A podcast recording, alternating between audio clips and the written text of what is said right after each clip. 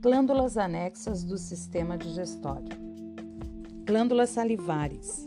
Essas glândulas liberam a saliva quando são estimuladas pela mastigação, pelo olfato e pela visualização do alimento. Junto com a saliva, é liberada certa quantidade de anticorpos, né, que ajudam a combater algumas bactérias. Portanto, mantenha sempre a boca limpa e úmida pela saliva para evitar cáries. Fígado é a maior glândula do organismo e tem muitas funções. A principal produz e secreta a bile. A bile ajuda na degradação das gorduras. Outra função: remove glicose do sangue para armazená-la na forma de glicogênio.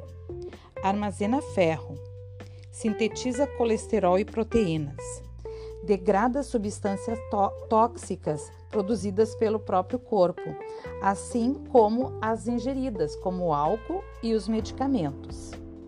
A vesícula biliar é a estrutura que armazena a bile que é produzida pelo fígado.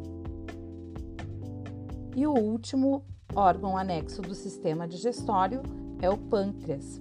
O pâncreas ele tem uma função endócrina, né, produzindo a insulina e o glucagon, e tem uma função exócrina, que daí ele lança todos esses hormônios, né, no duodeno.